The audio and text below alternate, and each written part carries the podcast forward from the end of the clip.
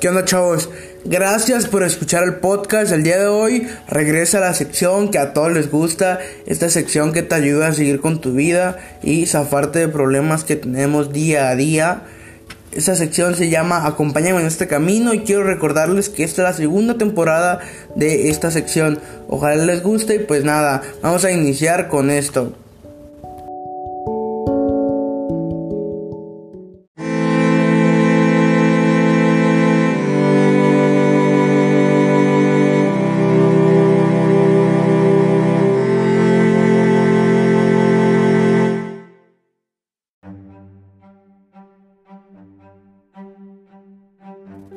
El día de hoy vamos a hablar de cómo pedir perdón ayuda a que evoluciones como persona.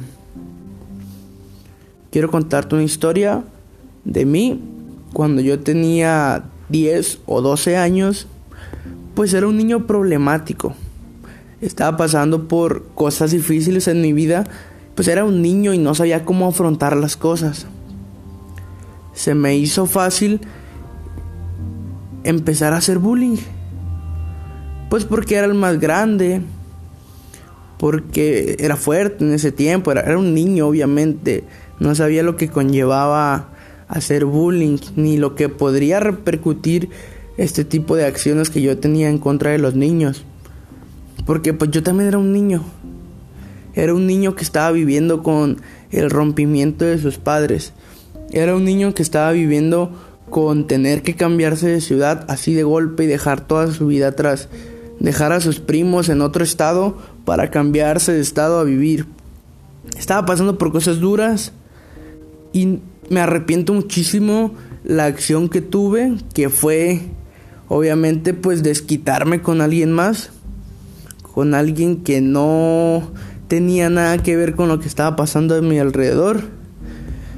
Pero pues como te digo, era un niño, era un niño, un niño con problemas, como te digo.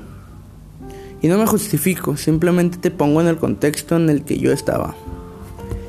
Entonces, a Ángel de 12 años se le ocurre hacerle bullying a un niño. Ese niño, cabe mencionar, que era de por mi cuadra. Entonces, ya lo conocía. Lo conocía de tiempo. De hecho, iba en el salón de mi hermano. Porque para los que no saben, mi hermano y yo tenemos la misma edad. Entonces, yo iba en el A, él iba en el B, íbamos en quinto. Ahí fue cuando empieza todo. En el transcurso de quinto a sexto, yo le hago bullying a este morro mucho, mucho tiempo. Hasta que el muchacho o el niño en ese tiempo empieza a cambiar su forma de ser. Empieza a ser muy tímido. Se empieza a cohibir, ya no me hablaba, pues obviamente yo lo molestaba, pero ni en el salón hablaba. Y yo crezco con esta imagen en mi vida de que, ah, no manches, hice cambiar a alguien. Hasta que tengo como 15 años, 16 años, es cuando empiezo a reflexionar sobre todo lo que hice en mi vida. A los 16 años tomo una decisión muy importante en mi vida. Decido irme a Tijuana, porque de allá soy. Voy a Tijuana y veo a este morro.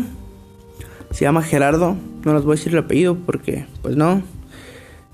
Lo veo frente a frente, ya después de 5 o 6 años de lo que pasó. Y le pido disculpas. En ese momento veo la cara de Gerardo como la cara del niño que era antes de que le hiciera bullying. Aún la recuerdo. Ahorita ya tengo casi 20 años y el pedir perdón me ayudó a mí a sanar como persona y también le ayudó a él al saber pues que yo estaba arrepentido de lo que había hecho en mi vida. A partir de ese momento, cuando yo tenía 16 años, empecé a cerrar ciclos, a pedir perdón por todo lo que había hecho mal en la vida y obviamente aprender de mis errores y experiencias. Y sí, el pedir perdón te ayuda a sanar como persona y te ayuda a evolucionar en tu actitud con las personas que tienes. Y ahorita tú que me estás escuchando, Si alguna vez le has hecho algo malo a alguien, me encantaría que le pidieras disculpas. Yo sé que es difícil, es difícil afrontar errores, es muy complicado aceptar que la regaste, pero también madurar es hacerte responsable de los actos que tuviste en el pasado. Entonces, el día de hoy quiero invitarte a que si algún día lastimaste a alguien y sabes que lo lastimaste, quiero que le pidas disculpas.